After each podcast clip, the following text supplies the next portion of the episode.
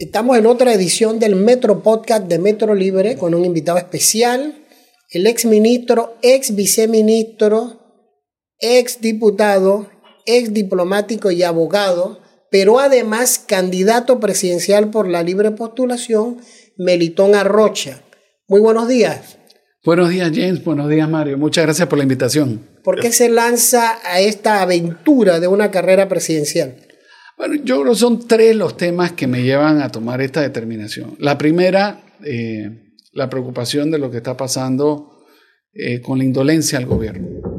Eh, la indolencia de este gobierno en especial, en donde, por ejemplo, vemos largas filas en la caja del Seguro Social, vemos largas filas en el oncológico, temas que, deberían ser fácilmente, de fácilmente de resolver en pleno siglo XXI y sin embargo vemos que el, ciclo continúa, ¿no? Vemos un gobierno que no tiene la más mínima idea de cómo recoger, la basura y mucho menos disponerla, ¿no? Las cosas más íntimas de la casa, de los servicios domiciliarios, una pobre distribución de energía eléctrica y además que cada vez que se te dañan los aparatos, un sistema que te da la, la espalda y que no te dejan ni siquiera reclamar las pretensiones justas de al que se le dañaron los aparatos producto de las graves fluctuaciones. Entonces ese es el primer tema. Tenemos que resolver la indolencia del gobierno. El gobierno está para trabajar para la gente, para resolverle los problemas, especialmente los de su casa.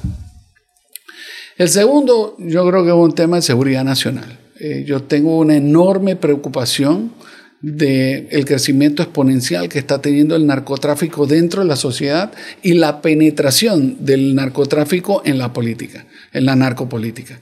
Yo creo que tenemos un último siglo, una última oportunidad para resolver este tema en la eventualidad de que eso no lo veamos resolver ahora y veamos que la penetración del narcotráfico en la política continúa en aumento, pues va a estar tan enquistado dentro del sistema que el sistema no podrá resolver el sistema democrático poniendo en jaque la gobernabilidad democrática como la conocemos hoy en día. Entonces, eh, digamos, ahí hay un segundo tema. Y el tercer tema es, eh, digamos, eh, la poca preocupación que al panameño común tiene en torno a la corrupción. Y, en este sentido, pues no solo la corrupción dentro del gobierno, la corrupción dentro del sector privado que erosiona la calidad de vida del, pueblo panameño. Entonces, digamos, esas tres cosas desde la perspectiva política pública.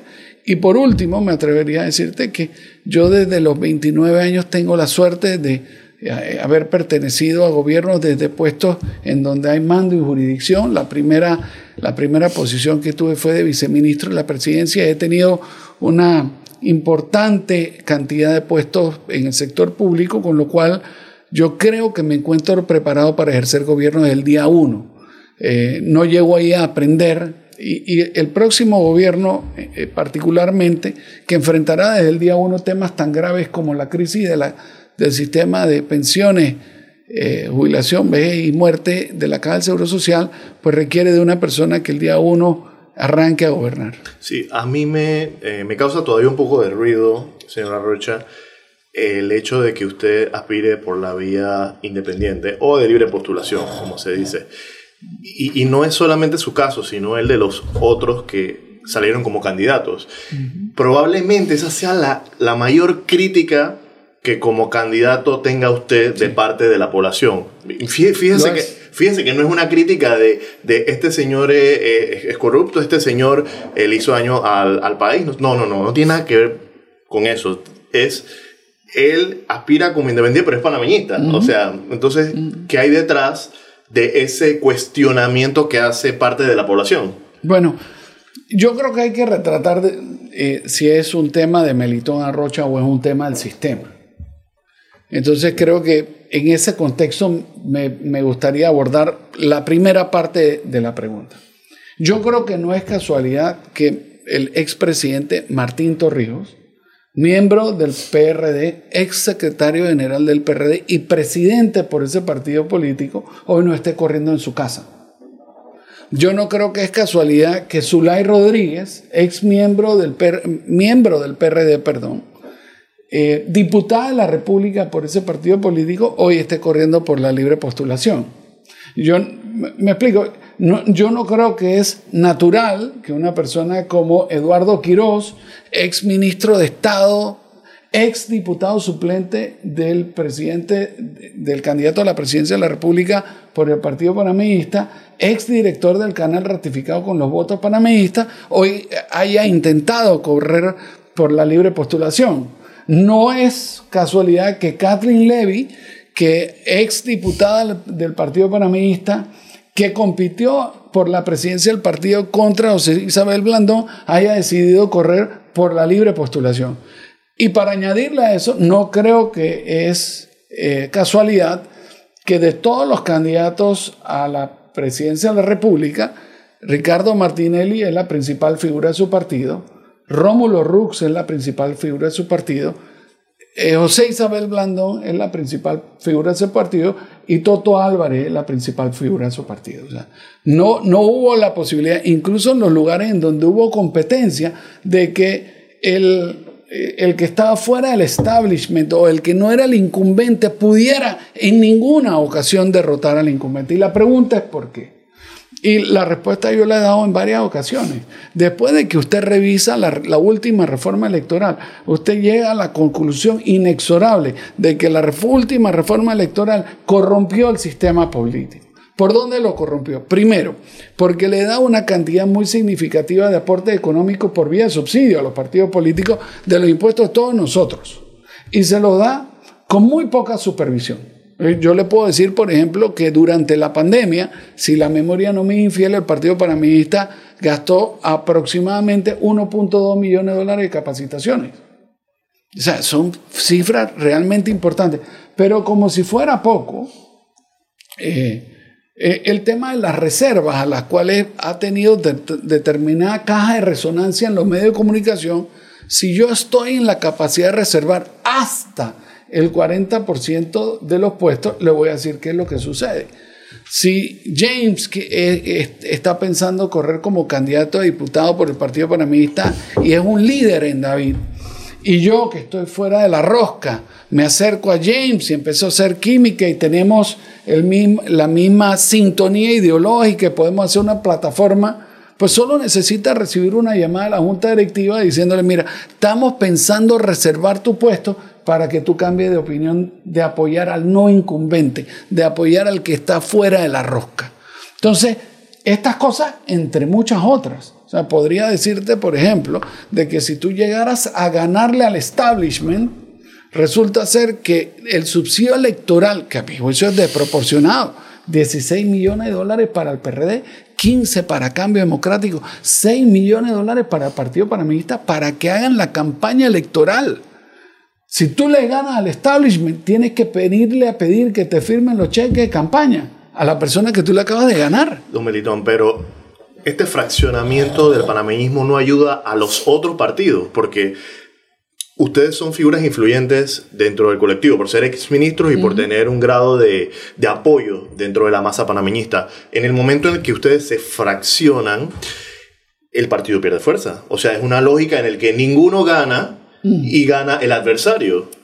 Bueno, mire, yo voy a hacer, eh, voy a hacerme eco de las declaraciones de, Toto Álvarez, el presidente del país, en donde hace pocos días decía que el que va a encabezar la nómina presidencial es el señor Rómulo Rux en la alianza, ¿no? Entonces, mi lectura, a lo mejor equivocada, pero es mi lectura de hoy y dentro de pocas semanas se confirmará si yo estoy en lo correcto o no es que desde hace mucho tiempo la percepción dentro del partido es que nosotros no íbamos a encabezar la alianza presidencial. Entonces, pues la, la posibilidad de ir fortalecidos juntos, la única lógica es de encabezar la alianza presidencial. Y eso, mi percepción es que desde hace mucho tiempo no era viable en función de cómo se había planteado el debate político. Con lo cual existe la posibilidad de que el día 16, si las cosas que, si las afirmaciones que hizo en su momento Toto Álvarez son correctas, exista un solo candidato que es miembro del partido político panamista que sigue corriendo a la presidencia de la República. Dice Blandón que quiere que usted vuelva al rebaño. Usted es de esas ovejas que, que son rebeldes y se fueron para... Se, se, se desligaron del, del, rebaño. ¿Es así como usted se define? Pues? A, a, ver, mire, estos son temas eh, factuales. Mi, inscripción en el registro en, el Partido Panameñista antecede a, que, a que Blandón ingresara al Partido Panameñista, ¿no? Eh, yo, yo tomé una determinación. La determinación es correr por la libre postulación, porque nunca abordé el tema de independiente. Los medios de comunicación han adoptado esos, esos términos como sinónimos cuando no lo son. Independiente es una cosa y libre postulación es otra. Pero voy a abordar el tema independiente en este momento. Yo me atrevo a decirle que por las cosas que se han comprobado, eh, a propósito de la vida política que uno ha tenido y en el del acontecer nacional, hay pocas personas que usted habrá visto que va a tener mayor independencia de criterio que su servidor. Le pongo, por ejemplo, el hecho de que yo le renuncié al presidente de la República como ministro de Comercio cuando teníamos menos de año y medio de pertenecer al gobierno. Todos aquellos compañeros del gabinete no me darán mentir de que probablemente el único en ese gabinete que se paraba y decía, hey, si usted continúa en esa dirección, yo no es que me voy a abstener, voy a votar en contra de lo que se está proponiendo, era yo. Ahí es difícil ser independiente. Cuando del otro lado está el poder y ahora hay que marcar posiciones y asumir consecuencias. Y yo le diría, ¿cuántos ministros de Estado usted recuerda que le hayan renunciado a un presidente? Nito. Bueno, el único probablemente. Fuera de eso, ¿cuáles han ejercido independencia de criterio, de que sean tan, tan que haya diferencias ideológicas tan profundas como porque uno lo lleven a terminar una relación dentro del gabinete? Eso no se ve con mucha frecuencia y yo creo que a mi juicio es una carta de presentación con respecto a mi independencia de criterio. Se podría interpretar que su postulación como candidato a la libre postulación, su distanciamiento con la actual directiva del Partido Panameñista podría derivar en que cuando termine este proceso electoral usted va a participar en un movimiento de renovación del Partido Panameñista? Yo no sé, James. Eh, yo lo único que te puedo comentar es mi compromiso familiar. Eh, antes de tomar estas decisiones, uno primero tiene que hablarlo con la señora y con los hijos. Y ahí yo tengo tres soldados. Pero esos tres soldados me dieron, esta es la última pelea que peleamos. Eh, eso no quiere decir que no participaré pasivamente de política, pero esta es mi última vuelta al ruedo. Eh, y bueno, lo intento hacer de la mejor manera posible. Intento generar una otra voz que planteará cosas por ratos diferentes a lo que está planteando la clase política en algunos temas. Y lo único que intento, además de tratar de ser electo y poder gobernar, es de aportar al debate político que va a ser decisivo en torno a la arquitectura que estamos planteando para las próximas generaciones. Ahora nos jugamos no lo que vamos a ver James y yo. Ya nosotros el reloj nos empezó a contar al revés. Pero tú y tus hijos y mis hijos y tus hijos y tus nietos, pues ellos dependerán de las cosas que hagamos o dejemos de hacer en el próximo gobierno. Entonces, regresando allá, no tengo una visión clara cuál es mi futuro político después de este ciclo electoral.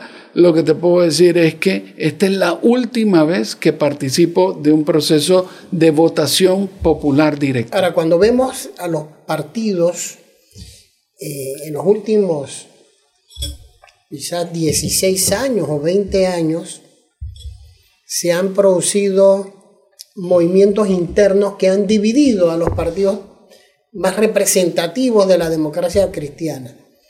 El Partido Panameñita ha, enfrentado varios episodios con el expresidente Guillermo Endara, que luego terminó en, en, otro partido y fue candidato en dos ocasiones. Lo vimos cuando Alberto Vallarino confrontó al expresidente Mireya Moscoso con el apoyo de Juan Carlos Varela y lo vemos ahora con todas las figuras que usted ha mencionado que han buscado rumbos distintos para participar en el torneo electoral. Lo vimos en el Partido Popular. Cada elección el Partido Popular surgía una fracción y se fueron dividiendo.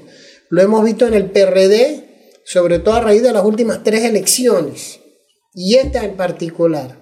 Lo hemos visto en Cambio Democrático y así. Vamos viendo otros partidos, lo hemos visto en el Molirena. Esto, esto cómo se puede interpretar? ¿Hay una crisis en los partidos políticos o es que los partidos políticos se convirtieron en estructuras donde un grupo controla y la gran mayoría queda afuera? Yo, yo creo una mezcla de todo.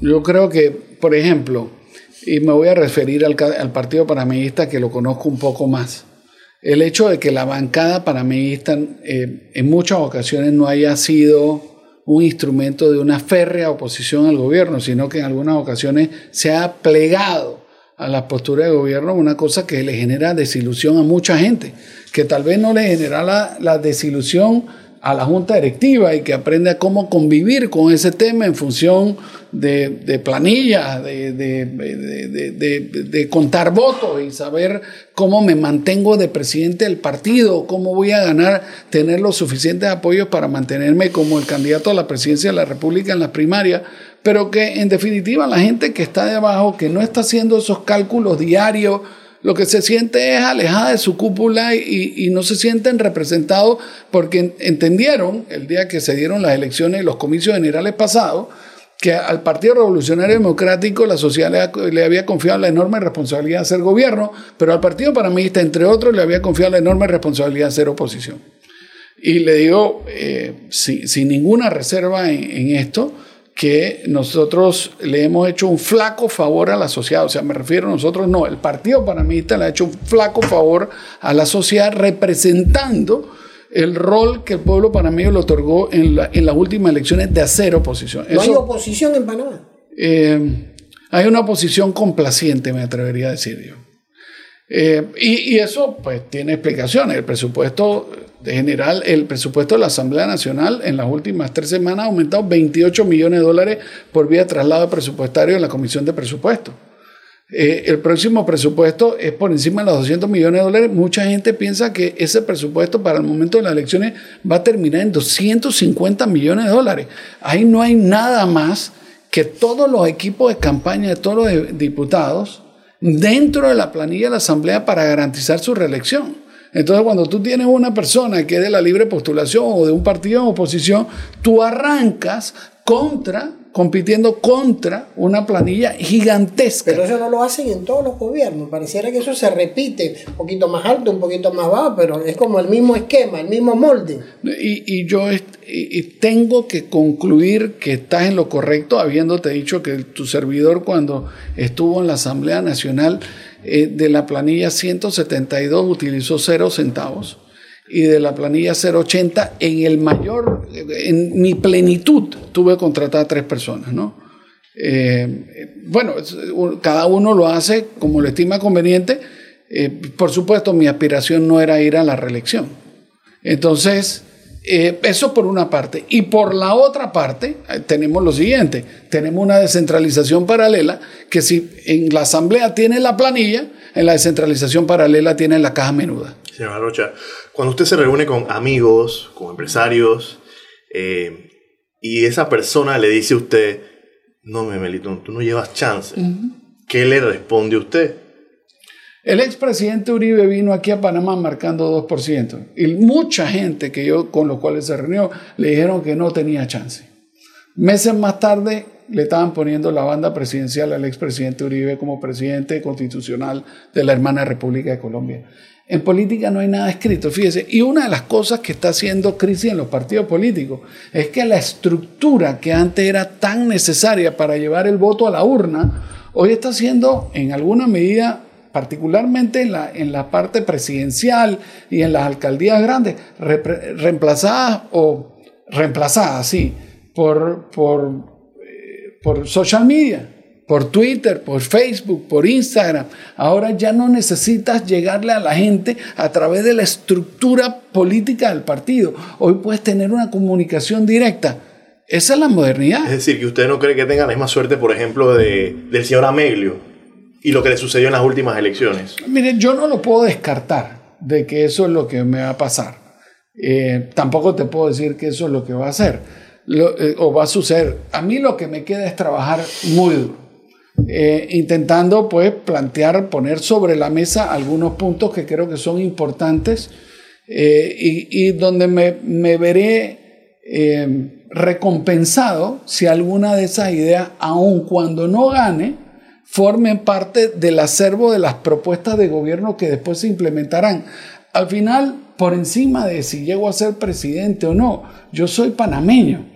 Y mi aspiración es que mis hijos puedan vivir en paz y tranquilidad en Panamá y que mis nietos perciban que tienen más futuro que el que tuvieron sus padres y ciertamente sus abuelos. Si nosotros logramos construir una sociedad sobre estos principios, yo me sentiré muy a gusto hasta donde llegue. El comentario de muchos es que para poder llegar a ser candidato por la libre postulación hay que tener billete y hay que dar billete. Sí, yo no lo creo.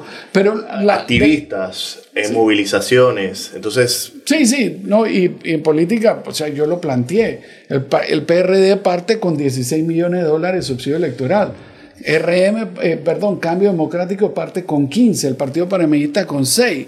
Usted asuma nada más que si se da esa alianza, esa alianza está por encima de los 20 ¿Cuánto ha invertido usted en esta campaña? Olvídate la inversión, que es muy poca. Lo que me va a dar el Tribunal Electoral para poder realizar la campaña son 805 mil dólares. Y compara tú 805 mil contra 20 millones de dólares. Esto es una guerra de tigre suelto contra burro amarrado. Pero además, la libre postulación, déjame describírtela. Eh, nos presentamos a la libre postulación 20 personas y el Tribunal Electoral, cuando se cerró el ciclo de postulaciones por la libre postulación, nos presentó 20 bicicletas y nos dijo, señores, arranquen a pedalear que dentro de 350 días, el que más kilómetros haya recorrido, los tres que más kilómetros hayan recorrido son los que ganarán. 350 días más tarde, se escogieron tres. Pero cuando nos bajamos a la bicicleta descubrimos que la bicicleta era estática y que no nos habíamos movido un centímetro. Porque la libre postulación está dirigida, está, la arquitectura está definida para que tú no avances absolutamente nada. Hace un mes empezamos a reestructurar toda la campaña, ahora sí, ya no para recoger firmas, sino ahora para empezar a buscar votos. Y bueno, hoy a diferencia de los partidos políticos, que el enfoque es distinto, nosotros todavía nos encontramos en una etapa embrionaria y hemos definido varias etapas por las cuales tenemos que transitar. La primera de octubre, la siguiente de enero y la última al día de las elecciones. Pero existe el caso en el que usted pueda ceder para acompañar a, otro candidato. Digo, al final todos dicen que no se van a bajar y, y en la realidad termina siendo una papeleta mucho, con, mucho menos actores de los que se planteaban desde el inicio. Mire, yo intento primero ser pragmático y segundo ser una persona clara en sus posiciones. Frente a su pregunta, ¿existe la, ¿son mayores que cero las posibilidades de que usted no termine la carrera presidencial? Yo tengo que decir que sí. Por supuesto que son mayores que cero. ¿Es mi aspiración? ¿A eso es lo que estoy aportando? Por supuesto que no. Ahora, en algún momento uno tiene que entender que tiene que imperar un pragmatismo político, que uno tiene que entender que aquí no está en juego Melitón Arrocha, que lo que está en juego es el futuro político del país y dependiendo de las circunstancias como se vayan presentando, eso irán haciendo que yo y los otros actores tomemos decisiones. En este momento, por supuesto, sería más que prematuro decir que mi expectativa, que estoy montando una campaña, que estoy tratando de entusiasmar a gente de que participe en el movimiento que estamos tratando de consolidar, eh, estamos pensando que, que no va a llegar a feliz término.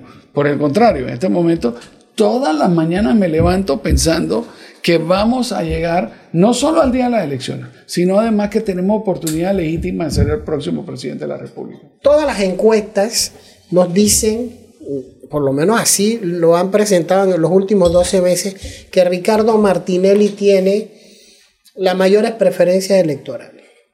Pero también los analistas o los que se dedican a analizar el panorama electoral aseguran que nadie puede ganar solo y que se necesitan alianzas ¿Usted cree que esto es posible entendiendo que una candidatura por libre postulación no tiene la estructura de un partido?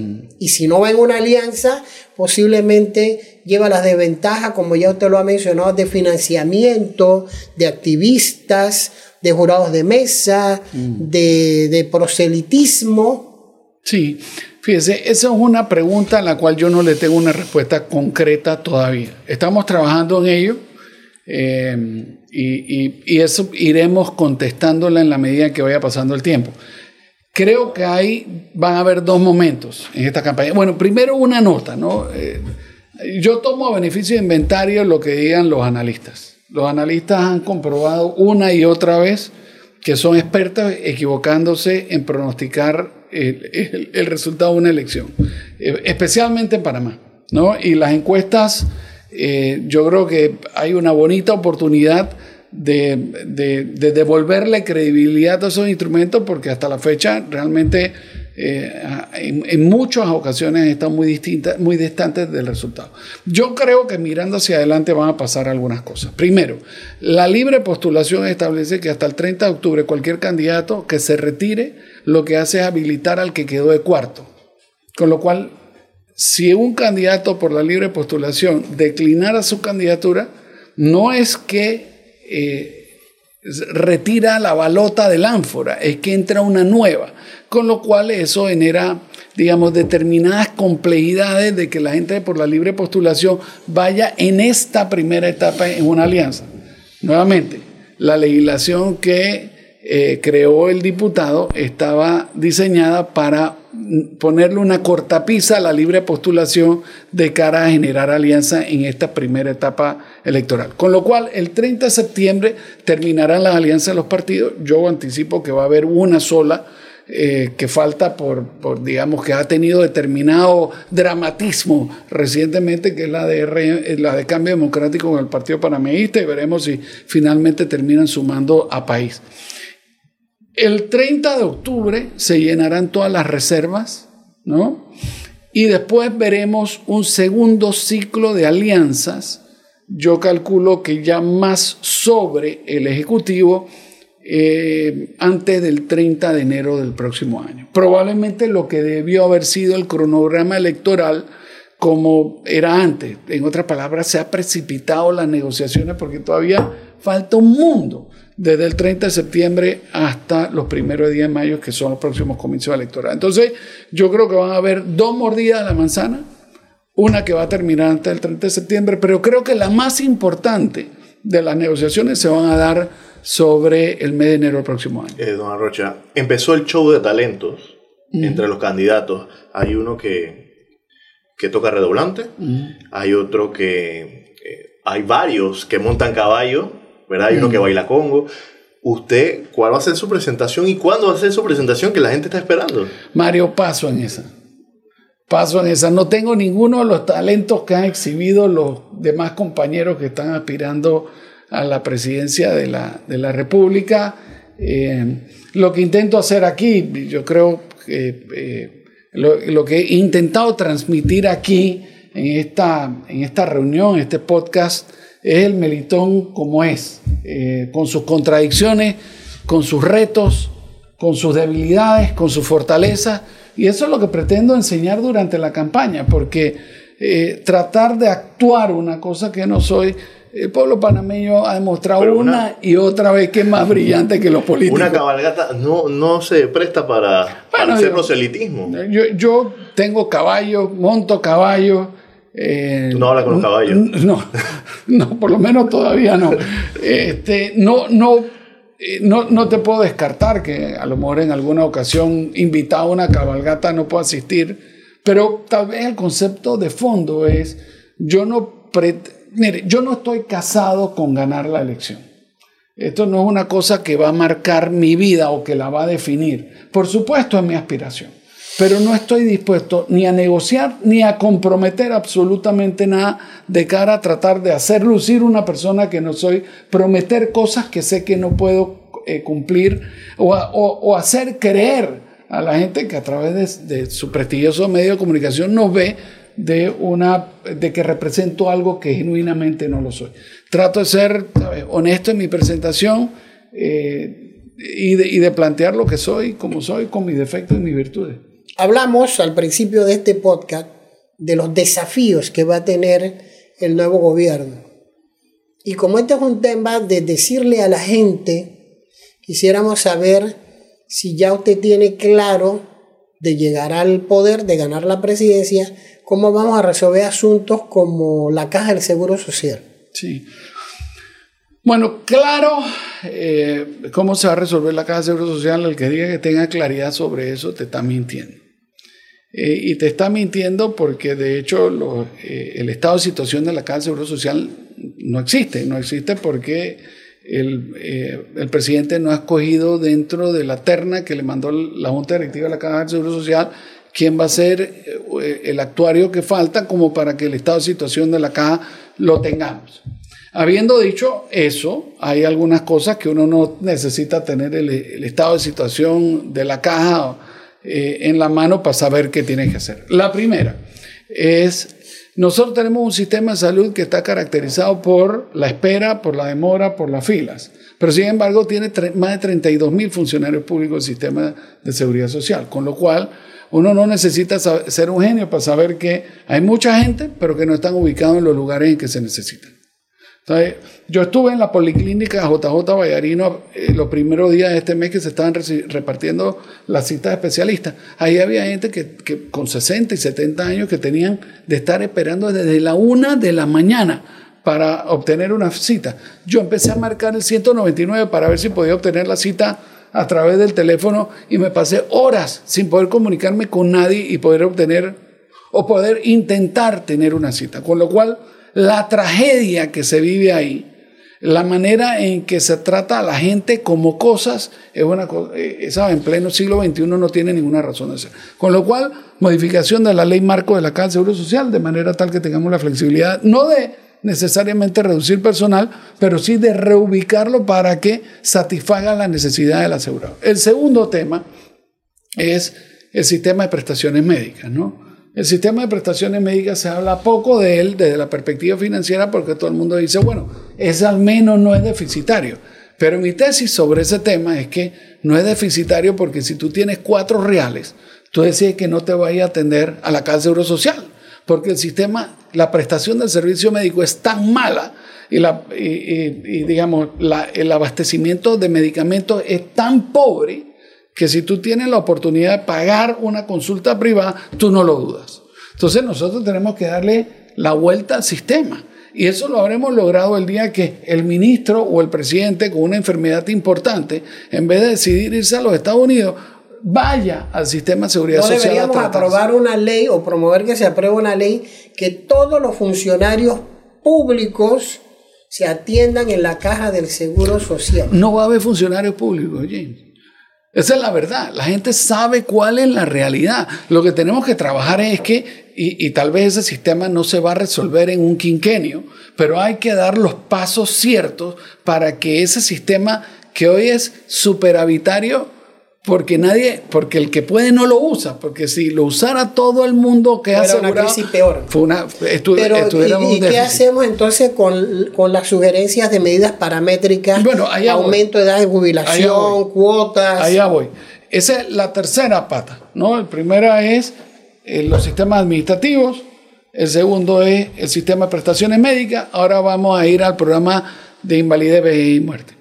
Bueno, uno no tiene que ser un experto ni tiene que tener acceso a los estados financieros auditados de la Caja Seguro Social para saber que el sistema se creó cuando las expectativas de vida eran unas y gracias a Dios en función de las maravillas de los avances médicos, pues las expectativas de vida eh, no solo han incrementado, sino que tenemos todas las indicaciones eh, nos dicen que van a seguir aumentando las expectativas de vida. Y eso inmediatamente pone en jaque al sistema. ¿no? Tenemos mismas cuotas con más expectativa de vida. Y con respecto a eso, hasta no tener los estados eh, financieros auditados, eh, yo creo que no se va a poder tomar una decisión en concreto, pero las cosas que puedo decir es, uno, vamos a tener que tomar medidas duras, en donde todos vamos a tener que poner de nuestra parte para poder resolver un problema eh, gigantesco que, que pone en riesgo la viabilidad económica de la sociedad. De ese tamaño es el tema de la caja de seguro social. Cosa que, que, que, que no descarto medidas paramétricas. Yo no puedo sentarme en esta mesa y decirte, no, yo descarto medidas paramétricas. Dicho sea paso, el presidente de la República lo hizo. Lo que nunca nos dijo es que él descartaba medidas paramétricas porque iba a patear la bola al próximo gobierno. Ese pedazo nunca nos lo dijo. Eh, entonces, eso, eso es un tema. El tema de jubilaciones especiales. Nosotros tenemos que plantearnos como sociedad si vamos a, tener, vamos a continuar con jubilaciones especiales en donde el Estado saca de un bolsillo y le paga a algunos miembros, dependiendo en qué estamento se encuentran, y le dice, ok, tú con 20 años o 25 años de servicio te puedes ir.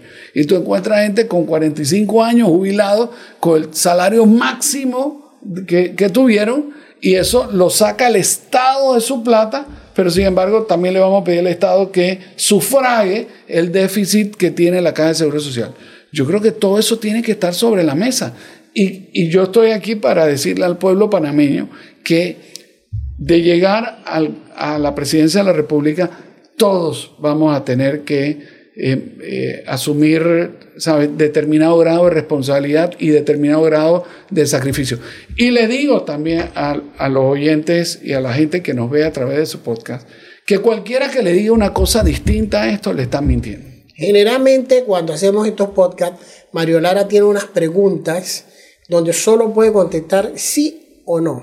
Pero antes que le haga estas preguntas, yo quiero hacerle una, darle una última pregunta, es, ¿con quién usted estaría dispuesto a sentarse a conversar una alianza y con quién no de los candidatos presidenciales? Mire, voy a contestar con quién no porque el default eh, es con quién sí. ¿Con quién no estaría dispuesto, eh, no estaría dispuesto a sentarme con la licenciada Gordón, a la cual le tengo un cariño y un respeto enorme? La considero una, una profesora eh, con una, eh, un bagaje cultural y profesional muy importante, pero las diferencias ideológicas que existen entre ella y yo no permitirían que nos pusiéramos de acuerdo en un plan de gobierno. No creo que pudiera sentarme con la licenciada Zulay Rodríguez ni con el expresidente Ricardo Martinelli ni con el candidato de gobierno Gaby Carrizo. Ahí hay unas distancias que de mi perspectiva son insalvables. Fuera de eso, eh, aun cuando hay algunas diferencias ideológicas, yo no creo que esas diferencias ideológicas son lo suficientemente significativas como para que no nos permitan asegurarle al país la gobernabilidad democrática que el próximo periodo presidencial va a requerir especialmente de cara a que arranca con la reforma al sistema de la seguridad ¿Usted cree que vamos a necesitar, estamos obligados a tener un gobierno de unidad nacional en el próximo quinquenio? No me cabe ninguna duda. Si usted hace, eh, asumiendo de que eh, hubiera una representación más o menos proporcional y que fueran seis candidatos, habría la posibilidad de que el que ganara ganara con el 20% de los votos. ¿Cómo con ese mandato popular tú pasas la reforma en la seguridad social? A mi juicio, ni Mandrake pasa la reforma a la seguridad social con 20% de mandato popular. Entonces sí, yo creo que aquí va a requerir de, por supuesto, que todos trabajemos muy duro hasta enero. En enero vamos a tenernos que volver a sentar y decir, ok, listo, ¿dónde estamos todos? Y entonces ahí tendremos que volver a, a tomar decisiones con respecto a el futuro de cada uno de nosotros, pero en mi caso, poniendo siempre por delante los intereses del país. Tomelitón, pasamos entonces a la fase de, preguntas brevecitas, sencillitas, ligeras, que usted se va a echar fresco. Sí. Matrimonio entre personas del mismo sexo, ¿a favor o en contra? En contra.